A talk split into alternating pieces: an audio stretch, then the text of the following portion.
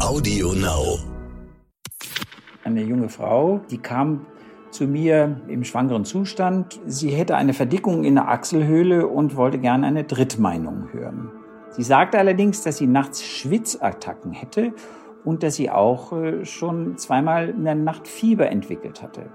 Sie hatte das zwar auf ihre Schwangerschaft zurückgeführt, weil sie auch schon mal Schwitzattacken in der ersten Schwangerschaft hatte, aber das ist eigentlich untypisch. Ärztinnen und Ärzte sollen Leben retten. Sie sollen Krankheiten erkennen und Leiden heilen. Aber was ist, wenn sich eine Krankheit nicht so leicht erkennen lässt? Was, wenn rätselhafte Beschwerden es den Medizinerinnen und Medizinern schwer machen, die Ursache einer Erkrankung zu finden? Dann kann man nur hoffen, dass man Expertinnen und Experten an seiner Seite hat, die dranbleiben, die nicht nachlassen, bis sie sie endlich gefunden haben. Die Diagnose. Der Stern-Podcast.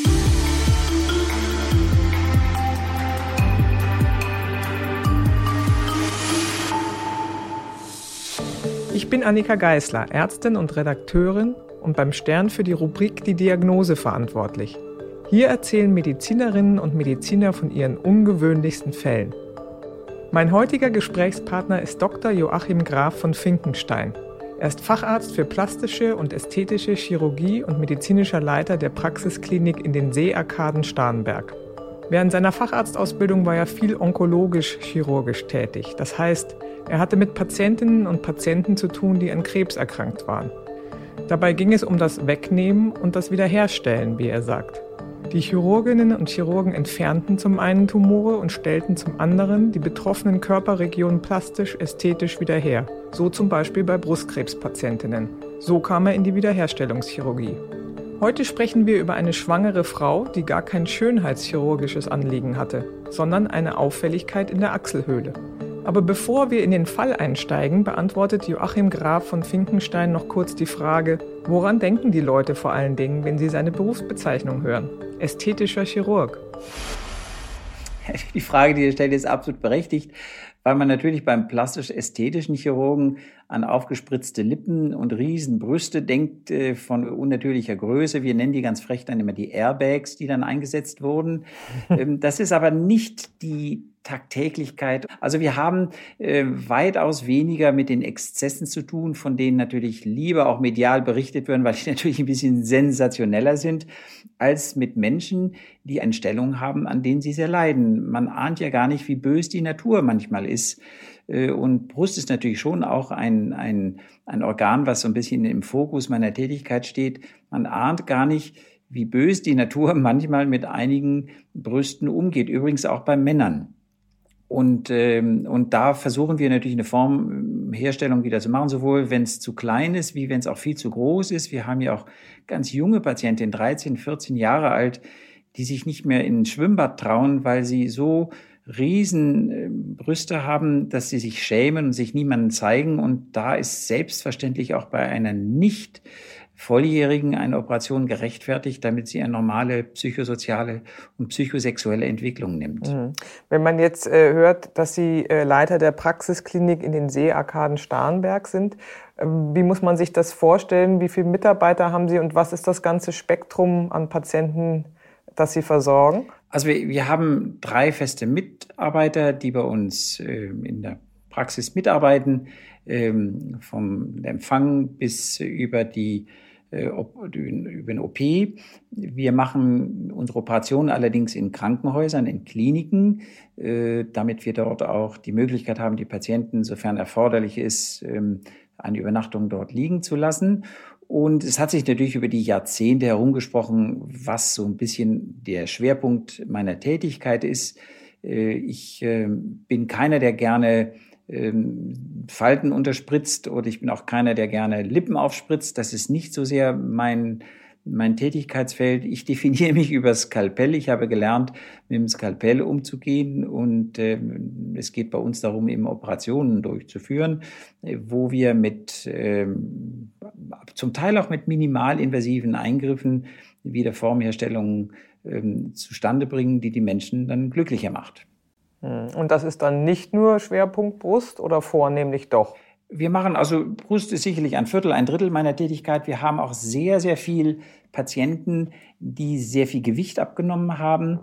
Äh, das ist nicht nur dann, wenn man übergewichtig war, sondern auch nach Schwangerschaften. Das ist dieses neumodische Wort, was man gerne benutzt. Das heißt das Mummy Makeover. Mhm. Das ist eine Frau, die, äh, die dann zwei oder drei Kinder hatte, nicht mehr die Formgebung ihres Bauchs und ihrer Brust hatte, wie es noch vor den Schwangerschaften war, dass man sie da wieder so, ähm, so hinmodelliert, wie sie vorher aussah.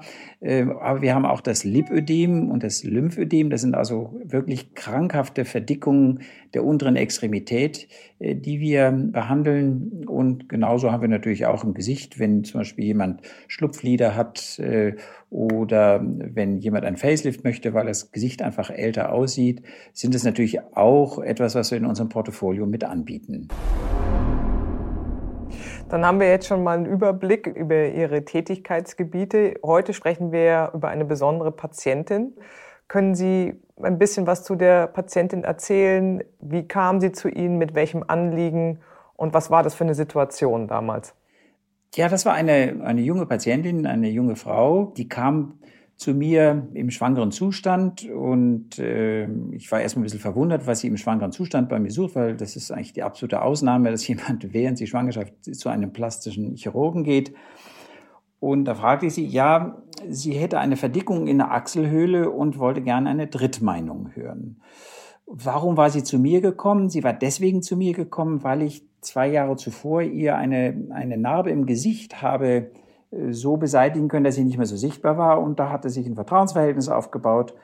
Und deswegen wollte sie eigentlich einen, wie es zunächst wirkt, Fachfremden dazu konsultieren. So fachfremd war es nicht, weil natürlich eine Verdickung Lymphknoten äh, immer eine Sache ist, die ich früher in der Onkologie auch ähm, gelernt hatte. Das sollte man nicht auf sich beruhen lassen. Können Sie ein bisschen was zu dieser Verdickung sagen, ähm, wie lange die bestand und äh, was sie vielleicht noch für Symptome hatte? Ja, Sie war zuvor zu ihrem Hausarzt gegangen, hatte auf diesen Lymphknoten hingewiesen. Der hatte ihr gesagt, ich würde jetzt mal keine übertriebene Bedeutung dem Lymphknoten beimessen. Sie sind ja schwanger. Vielleicht hat sich das im Rahmen der Schwangerschaft jetzt entwickelt. Vielleicht hatten Sie ihn auch schon vorher.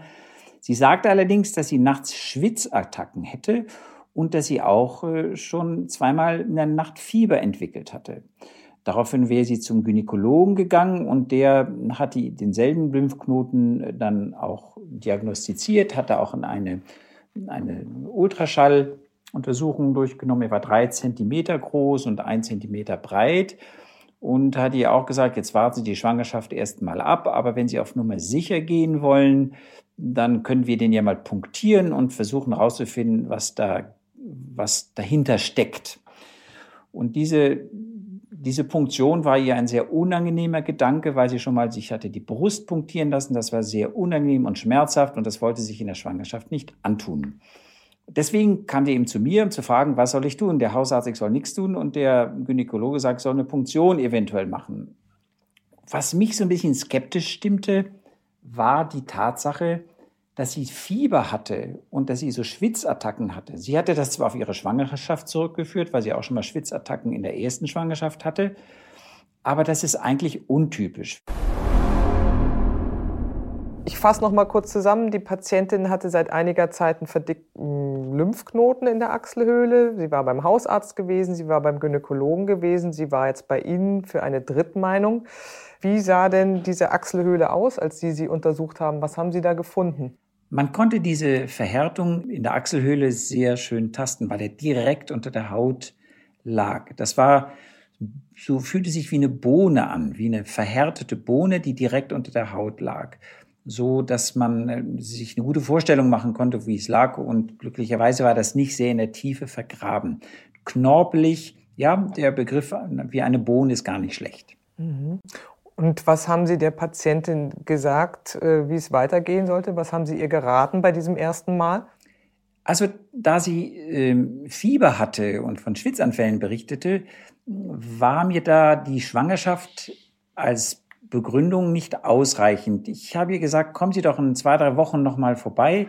Dann schauen wir uns mal diesen Lymphknoten oder gehen Sie zuvor nochmal zum Gynäkologen, dass er den nochmal ausmisst ähm, im, im Ultraschall und dann schauen wir, wie ihre Symptome geworden sind. Ähm, und dann kam sie auch nach drei Wochen wieder obwohl sie gar nicht mehr kommen wollte, denn sie hatte kein Fieber mehr. Sie hatte zwar noch hin und wieder Schwitzanfälle, aber Fieber hätte sie nicht mehr gehabt. Und auch ihr Blutbild wäre jetzt zunächst einmal unauffällig gewesen. Eigentlich wollte sie gar nicht kommen. Aber sie, aus Treue zu mir, hätte sie es dann doch gemacht. Und in der Ultraschalluntersuchung ist dann herausgekommen, dass er vielleicht ein Tick größer geworden ist. Und das war für mich den, der Anlass, ihr dann zu sagen, dabei sollten wir es jetzt nicht belassen. Sie haben ja vorhin gesagt, äh, dreimal ein Zentimeter, jetzt sogar ein Tickchen größer geworden. Das ist ja gar nicht so klein, wenn man sich das mal so mit den Fingern vor die Augen hält. Das ist ja schon ein ordentlicher Befund, ne? Absolut. Wobei man natürlich sagen muss, es gibt genügend Menschen, die völlig harmlose Lymphknoten in der Achselhöhle haben, die einfach nur eine reaktive eine reaktive Entzündung beantwortet haben, die jetzt keinen bösartigen Charakter haben müssen. Und die können manchmal sogar auch noch größer sein. Gleichwohl, dieses war doch in der Summe aller beschriebenen Symptome etwas, was man nicht auf sich beruhen lassen konnte, denn man muss wissen, man kann selbstverständlich auch an, einer, an einem Krebs erkranken, wenn man schwanger ist. Und das galt es natürlich sicher herauszufinden. Was Sie hier besonders hellhörig gemacht hat, war die Erzählung von den Schwitzattacken und von dem Fieber. Können Sie da noch mal zwei Sätze zu verlieren, warum das so war? Es gibt ähm, Erkrankungen des Lymphsystems, die ähm, typischerweise genau diese Symptome machen. Äh, nun war das Ganze überlagert von der Schwangerschaft und diese Schwangerschaft, die drohte so ein bisschen die Symptomatik äh, zu entschuldigen. Ähm, aber wie der Lymphknoten ein Tick größer geworden ist, ähm, meinte ich, dass wir doch handeln mussten, denn die Schwangerschaft war, weiß Gott, noch nicht am Ende. Die hatte noch einige Wochen bis, äh, bis zur Geburt. Und deswegen mussten wir irgendwie eine Lösung finden, um ihr da herauszuhelfen. Hm. Der Gynäkologe hatte ja schon vorgeschlagen, dass man eine Punktion machen könne. Das wollte die Frau nicht. Wie haben Sie weitergemacht? da der Lymphknoten direkt unter der Haut lag und die Patientin verständlicherweise keine Vollnarkose wünschte für ihr Ungeborenes, hatte sie Sorge, dass es davon Schaden nehmen würde, hatte ich ihr dann vorgeschlagen, dass man diesen Bereich lokal anästhesiert. Das ging sehr schön, weil es eben so schön unter der Haut tastbar war und man sicherlich diesen gesamten Bereich hätte wunderbar ähm, ähm, lokal anästhesieren können.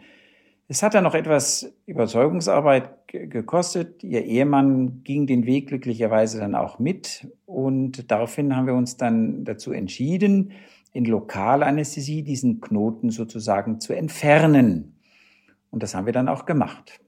Und wie macht man das, wenn Sie da den Verdacht haben oder im Hinterkopf haben, hm, das könnte auch in eine bösartige Richtung gehen? Da muss man ja auch ein bisschen Abstand lassen und nicht so eng wahrscheinlich an dem Knoten schneiden. Ähm, haben Sie es dann relativ großzügig entfernt? Also glücklicherweise ist die Achselhöhle ja nicht so, dass es ein Gewebe ist, wo man mit in, in, in der Muskulatur und oder im Bindegewebe sonst noch große andere Strukturen herausholen muss. Ähm, wir haben den kompletten Lymphknoten, der glücklicherweise mit der Umgebung auch noch nicht verwachsen war, sehr, sehr problemlos herausschälen können und haben den dann ähm, tief aus, de, aus dem Untergrund auch entsprechend ähm, abgeklemmt, so dass wir dann ein, ein, ein sehr äh, probates Gewebestück hatten, um das einzuschicken. Man muss natürlich wissen, bei der Verdachtsdiagnose eines Lymphoms, das ist die bösartige Erkrankung vom Lymphsystem, da ist es mit der Entfernung des Knotens nicht gemacht, denn das ist ja generalisiert. Nur ist das eines der Bereiche, wo es zum Vorschein kam. Und wir haben das tatsächlich eingeschickt und der Verdacht, den wir hatten, der bestätigte sich dann. Die Patientin hatte ein sogenanntes Hodgkin-Lymphom, eine klassische Erkrankung äh, des Lymphdrüsensystems, eine klassische bösartige Erkrankung des Lymphdrüsensystems. Und da die Schwangerschaft schon fortgeschritten genug war, haben wir sie dann in die Onkologie, in die Universitätsklinik geschickt und dort wusste man, dass es heute Präparate gibt, die man dem, der Patientin verabreichen kann, die nicht durch die Plazentarschranke gehen. Ab einem gewissen Zeitpunkt der Schwangerschaft ist das eine Art Schranke, die das Kind dann quasi in Ruhe lassen.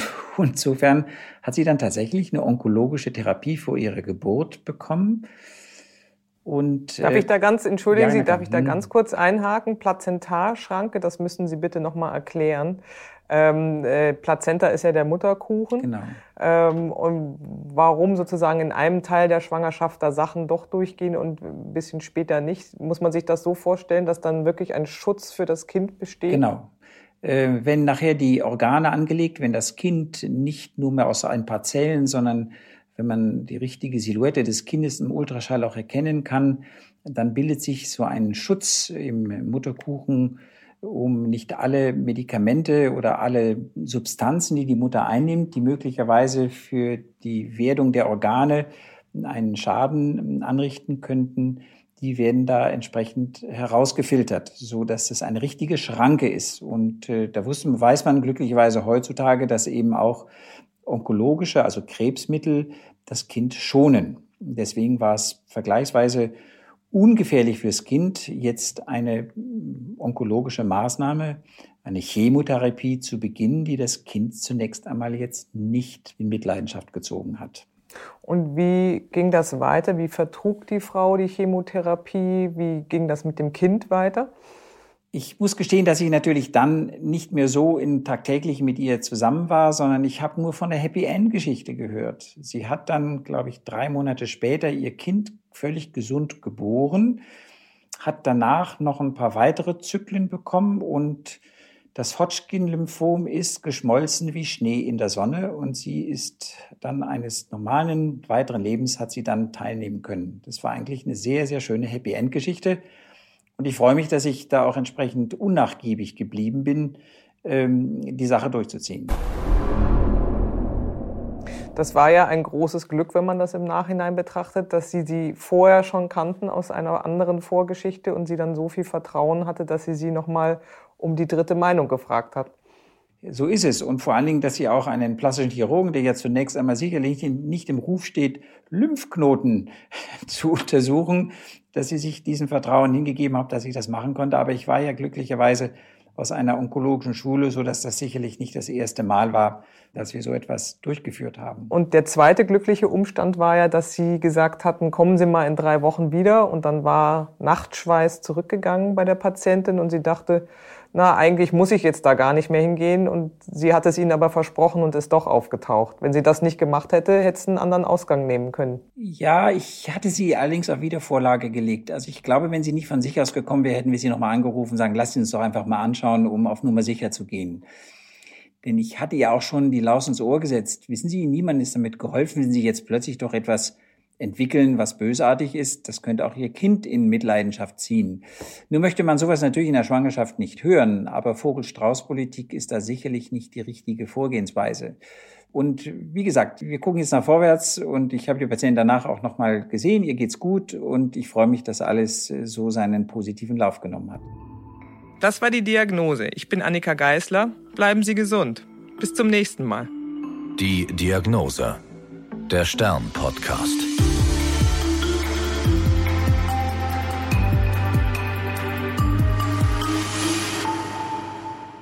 Die Lage in der Ukraine bewegt uns gerade alle sehr. Wer helfen möchte, kann das mit der Stiftung Stern tun. Wir sind mit Organisationen und Initiativen vor Ort in direktem Kontakt. Mit ihren Spenden können wir so direkt und unbürokratisch dort helfen, wo die Hilfe am dringendsten gebraucht wird. Alle Informationen finden Sie auf stiftungsstern.de. Audio Now.